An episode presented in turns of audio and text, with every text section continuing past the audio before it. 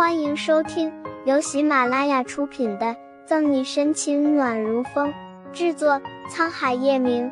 欢迎订阅收听。第六百二十三章，带到安全局接受调查。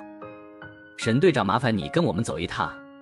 你丢失国家一级保密资料，现在已经被国家安全局下令逮捕，请你配合我们进行调查。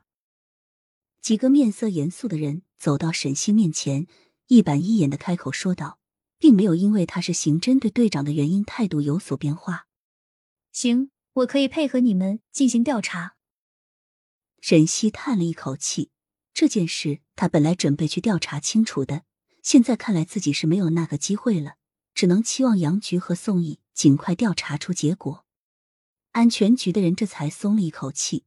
如果沈西硬撑着不肯跟他们离开的话，他们也会觉得很为难。毕竟沈西是刑侦队队长。那跟我们走吧。安全局的人按照律法拿出手铐，准备给沈西铐上。他们不能确定待会出去的路途中，他会不会突然想要逃跑。只有这样才是最让他们放心的办法。沈西微微皱眉，伸出细嫩白皙的手。作为一名警察。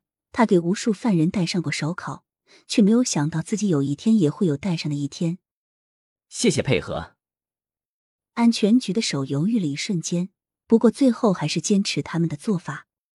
沈西配合他们戴上手铐，跟着出警局。一路上，警局里的其他警察们都窃窃私语，不知道这到底是怎么一回事。等杨局和宋义闻讯赶来的时候，沈西已经被带走了。叶晨玉接到穆饶的电话。告诉他，沈西被国家安全局的人给逮捕时，心里咯噔一下，连会议顾及不上，赶紧起身拿上自己的外套朝警局赶去。莫饶没有想到自己不过是出去执行了一趟任务，回来的时候就得知沈西被安全局的人给带走了，他顿时坐不住了，第一时间打电话把这件事告诉了叶晨玉，让他可以一起想办法调查清楚这件事情背后的原因，这样才能让沈西尽快被释放。叶晨玉开着车，一路上不知道闯了多少次红灯，终于到了警局。他一来就急匆匆的找到了穆饶。到底发生了什么？叶晨玉紧皱着眉头，神色焦虑，表情冷凝，散发出一股拒人于千里之外的气场。穆饶转动着指尖的钢笔，虽然面上看上去毫无波澜，可皱紧的眉出卖了他。我刚刚问了安全局的熟人。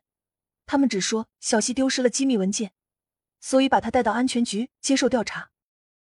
莫饶放下手上的钢笔，表情有些凝重。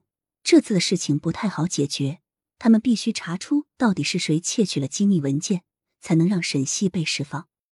我会派人调查的，你有什么线索吗？叶晨玉思索了一会儿，觉得这件事情并不是他们想象的这么简单，背后肯定还有着许多复杂的事情在等着他们。目前还没有什么线索，如果你发现了什么，可以给我打电话。穆饶有些无力，这次的事情来的突然，根本没有给他们任何准备的时间，更何况他们连什么文件都不知道。现在的首要任务就是查清楚这件事的真相。叶晨玉点了点头，出门回到自己的车里，给乔宇打了一个电话，让他尽快调查清楚这件事情背后的事，同时。林俊知道消息之后，迅速动用罗斯家族的势力，着手秘密调查。储存卡刚刚偷回来，结果没过多久就失踪了。张泽浩得知这件事之后，大发雷霆，把书房里能砸的东西全都给砸了。你们到底是怎么办事的？储存卡无论如何必须抢过来，绝对不能让他重新再回到安全局。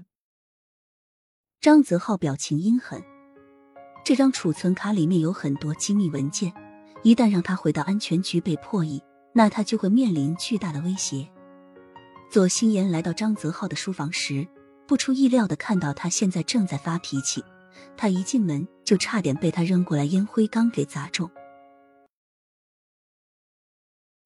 本集结束了，不要走开，精彩马上回来。